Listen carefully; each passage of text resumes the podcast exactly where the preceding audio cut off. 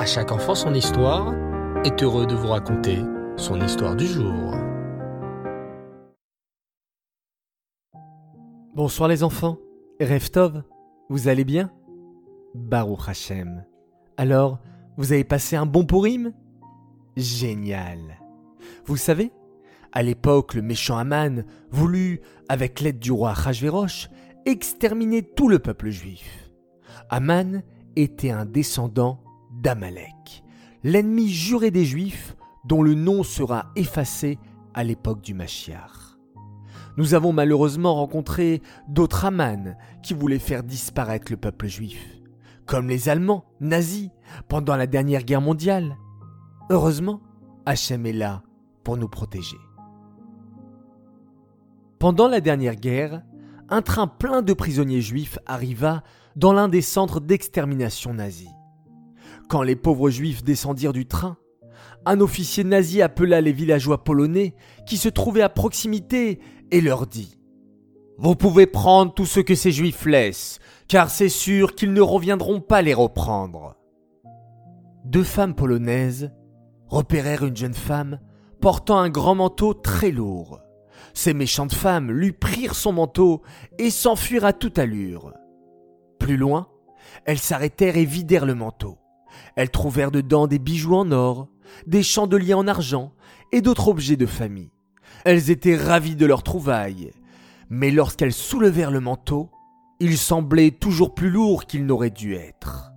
Après avoir encore vérifié, elles trouvèrent une poche secrète et, cachée à l'intérieur du manteau, il y avait un bébé, une petite fille.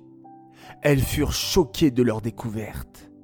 Une des femmes déclara alors Je n'ai pas d'enfant, et je suis trop vieille pour en avoir un. Prends l'or et l'argent et laisse-moi le bébé.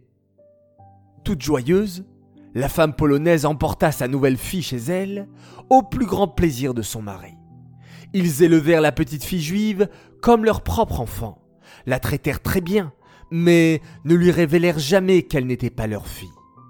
L'enfant, qu'ils avaient appelé Nina, grandit, fit des études et devint médecin pour les enfants. Lorsque la mère de Nina décéda de nombreuses années plus tard, une visiteuse vint pour lui présenter ses condoléances. C'était la deuxième femme qui avait partagé le contenu du manteau. Elle raconta alors à la jeune fille. Vous devez savoir que la femme qui est décédée la semaine dernière n'était pas votre vraie mère. Elle lui raconta alors toute l'histoire. Nina ne voulut pas la croire, mais la femme insista. Quand nous vous avons trouvé, vous portiez un magnifique collier en or avec une écriture étrange, qui doit être de l'hébreu. Je suis sûr que votre mère adoptive a gardé le collier. Allez voir de vous-même. En effet, Nina ouvrit la boîte à bijoux de sa mère décédée et trouva le collier tout comme la vieille dame lui avait décrit. Nina était choquée. Elle avait la preuve qu'elle était juive. Comme c'était son seul lien avec sa vie antérieure, elle chérit le collier. Elle le fit agrandir et le porta constamment. Un peu plus tard, Nina partit en vacances à l'étranger et rencontra deux garçons juifs qui étaient sur une rue principale, essayant de convaincre les passants juifs de mettre les téphilines pour les hommes ou d'accepter des bougies pour les allumer le Shabbat, le vendredi après-midi, pour les femmes. Saisissant cette occasion, elle leur raconta toute son histoire et leur montra le collier. Ils lui conseillèrent d'écrire au rabbi de Lubavitch. Lui saurait quoi faire? Elle suivit leurs conseils et envoya une lettre le jour même. Très vite, elle reçut une réponse indiquant qu'il était clair qu'elle était bien une jeune fille juive et qu'elle devrait envisager d'aller travailler en Israël où les bons pédiatres étaient très recherchés. Cela éveilla sa curiosité. Nina se rendit donc en Israël où elle consulta un tribunal rabbinique, un beddin, qui la déclara juive.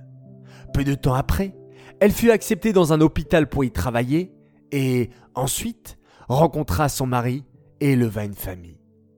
Quelques années plus tard, il y eut une explosion dans le centre de Yerushalayim.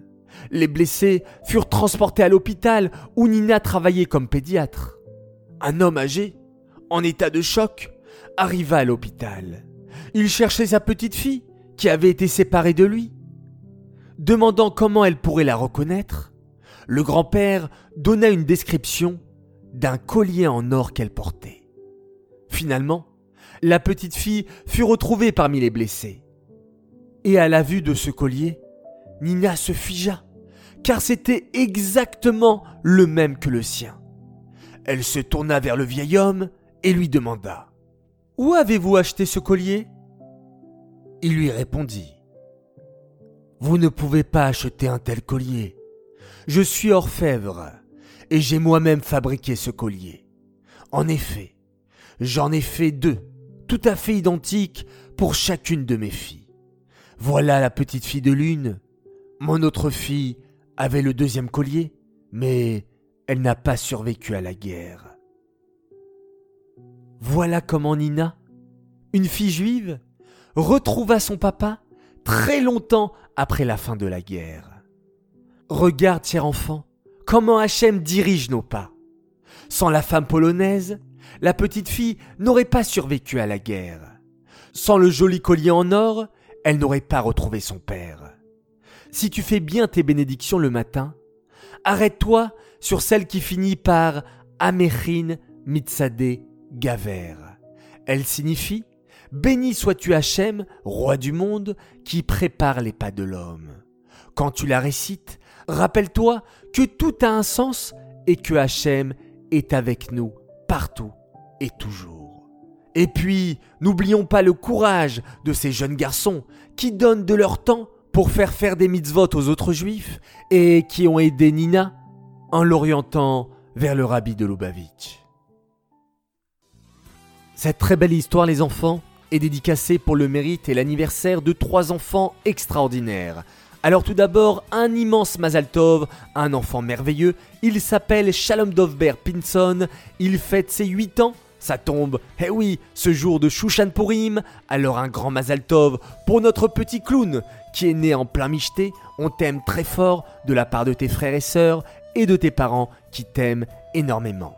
Un immense Mazal Tov également et un joyeux anniversaire à une fille adorable. Elle s'appelle Oriane Semoun, elle nous écoute tous les soirs, elle est fan de À chaque enfant son histoire. Un très très joyeux anniversaire, plein de brachot pour toi et pour toute ta famille. Enfin, un dernier et immense Mazal Tov pour une fille magnifique, elle s'appelle Lira Noah Abergel. Elle fête ses 6 ans, Mazal Tov de la part de papa, maman, de tes sœurs qui t'aiment beaucoup, Shana Voilà les enfants, je vous donne rendez-vous demain soir pour l'histoire de la paracha de la semaine Kitissa. En attendant, je vous souhaite de passer une excellente nuit et on se quitte en faisant un merveilleux schéma Israël. Laila Tov.